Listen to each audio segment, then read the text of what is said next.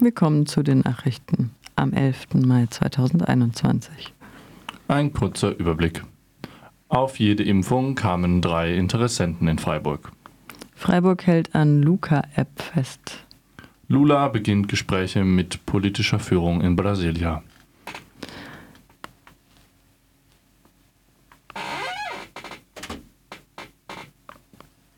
Kurt Sabas wieder vor Gericht.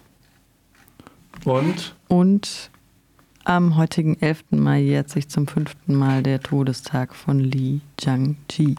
Und jetzt die Nachrichten im Einzelnen. Das Impfzentrum in Freiburg hat am, Ver am vergangenen Sonntag einen Aktionstag mit AstraZeneca veranstaltet.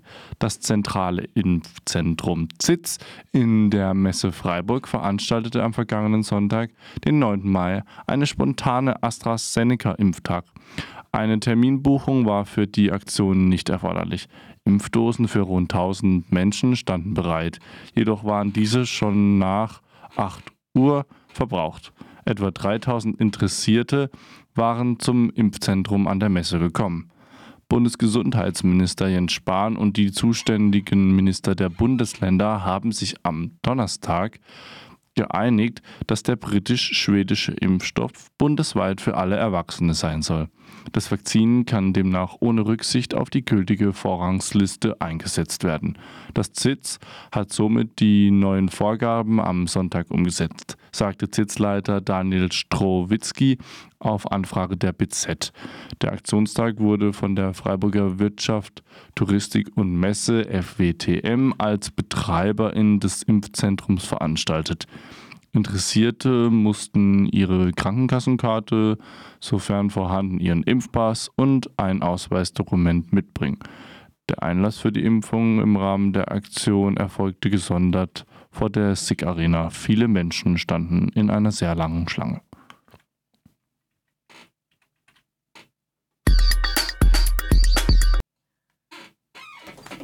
Auf Nachfrage von Lu Freiburg hält an Luca-App noch fest. Auf Nachfrage von RDL erklärte die Stadtverwaltung, sie halte für ihre Einrichtungen an der Luca-App fest.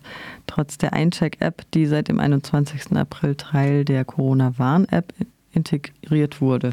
Grund sei, dass im Februar der Landesdatenschutzbeauftragte sein Wohlwollen zu der von Fanta 4 Unternehmer Smudo beworbenen App gegeben habe. JournalistInnen zum Beispiel, die sich bei Sitzungen der Gremien lieber über die Corona-Warn-App registrieren wollen, müssen warten oder Luca benutzen. Dafür hat auch der grüne Gesundheitsminister ausgespuckt. Nach weit überwiegender Ansicht der IT-Security-Community ist die Luca-App im Unterschied zum Eincheck-Modul der Corona-Warn-App die Datenspuren nur auf dem eigenen Handy und nicht auf Zentralcomputern hinterlässt, nicht nur für Hacks anfällig, sondern taugt auch für kommerzielle Ausnutzung. Siehe auch das Chaos Radio von gestern und von vor zwei Wochen. Die sogenannten Eincheck-Apps, die Nachverfolgung von Infektionen in Treffpunkt von Personen möglich machen sollen, hat bei der Luca-App selbst nicht einmal bei Gesundheitsämtern eine relevante Nutzung erzielt, geschweige denn, dass sie ihre Nachweisnagelprobe erbracht hat. So das Resultat einer CCC-Umfrage. Die Stadt Freiburg versichert aber, sie werde die Fachdiskussion verfolgen. Bis dahin müssen Stadtbeschäftigte für die Smudo-App durch privilegierte Auslegung der QR-Codes sorgen. Eine Umfrage jedoch vom CCC hat auch ergeben bei den Gesundheitsämtern, dass die Luca-App tatsächlich landes- und bundesweit kaum Benutzung findet. Also von daher ist es nur eine Frage der Zeit bis diese App der Vergangenheit angehört.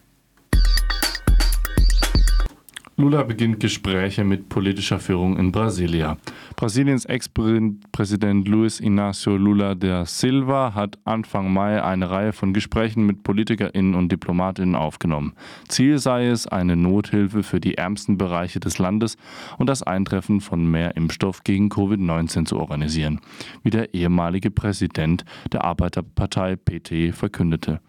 Marcelo Freixo, Vorsitzender der Partei Sozialismus und Freiheit PSOL und Abgeordneter des Minderheitsblocks in der Abgeordnetenkammer, kündigte sein Treffen mit dem ehemaligen Präsidenten Lula über Twitter an.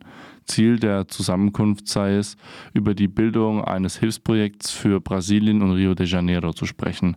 Fecho fügte hinzu, es sei an der Zeit, Kräfte zu bündeln, um allen BrasilianerInnen zu garantieren, dass sie eine Impfung in dem Arm, Essen auf den Teller und Hoffnung auf eine Zukunft bekommen. Zitat Ende.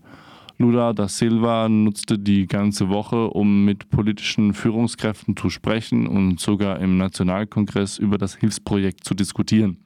Er wolle angesichts der chaotischen Situation, die im Land herrsche, die Möglichkeit und vor allem die Notwendigkeit einer sozialen Maßnahme darlegen.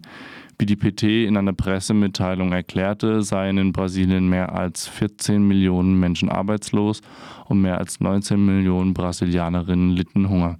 Die PT unternimmt die Anstrengungen für ein Hilfsprojekt just in dem Moment, in dem Berichten zufolge auch mit einer öffentlichen, mit einem öffentlichen Hilfspaket begonnen werden soll.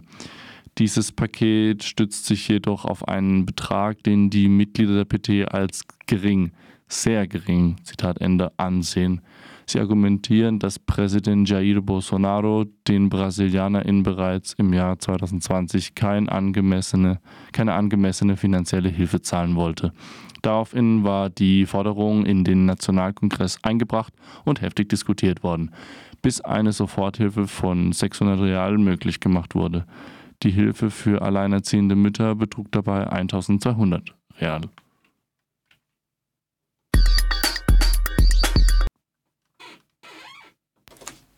Am heutigen 11. Mai jährt sich zum fünften Mal der Todestag von Li Jianji. Die 25-jährige chinesische Studentin wurde Opfer eines rassistisch motivierten Gewaltverbrechens im Jahr 2016 in Dessau-Rosslau. Der Sexualmord erlangte durch Verwandtschaftsverhältnisse des Tatverdächtigen zu zwei Beamtinnen der ermittelnden Polizei Aufmerksamkeit.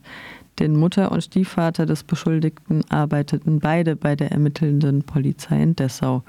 Der inzwischen verurteilte Täter ist der Dessauer Sebastian F., der schon als Kind psychiatrisch behandelt wurde. Seine Partnerin beschreibt ihn als Sadisten. Die Leiche der jungen Frau hatte der Täter in einer Mülltonne entsorgt. Der Fall, der Fall sorgte auch in China für ein großes Medienecho, nachdem die Vermutung nachdem ein chinesischer Geschäftsmann die Vermutung eines rassistisch motivierten Mordes im Zitat traditionell gegenüber Ausländern feindlich eingestellten Ostdeutschlands Zitat Ende geäußert hatte. Peking sprach Reisewarnungen aus. Zitat chinesische Staatsbürgerinnen sollten nachts keinen Sport im Freien treiben, besonders Frauen nicht. Tragen Sie leuchtende Kleidung und keine Kopfhörer. Halten Sie sich von Hunden, betrunkenen und aggressiven Menschenmengen fern. Zitat Ende. Für den 17. Mai 2021 hat das Gericht in Kolomnia, westliche Ukraine, erneut eine Anhörung im Strafverfahren gegen Ruslan Kotzaba angesetzt. Ruslan Kotzaba ist Journalist und Pazifist. 2015, nach nachdem er im Kriegsgebiet recherchiert hatte, verurteilte er in einem Video den Krieg in der Ostukraine und erklärte, er werde sich einer etwaigen Einberufung im Militär verweigern. Er rief seine Landsleute auf, ebenfalls den Kriegsdienst zu verweigern. Er wurde 2015 verhaftet und wegen Landesverrats und Behinderung der Tätigkeit der Streitkräfte zu dreieinhalb Jahren Gefängnis verurteilt. Amnesty International erkannte ihn als Gewissensgefangenen an. Nach einer internationalen Solidaritätskampagne wurde er nach 16 Monaten in Haft freigesprochen und freigelassen.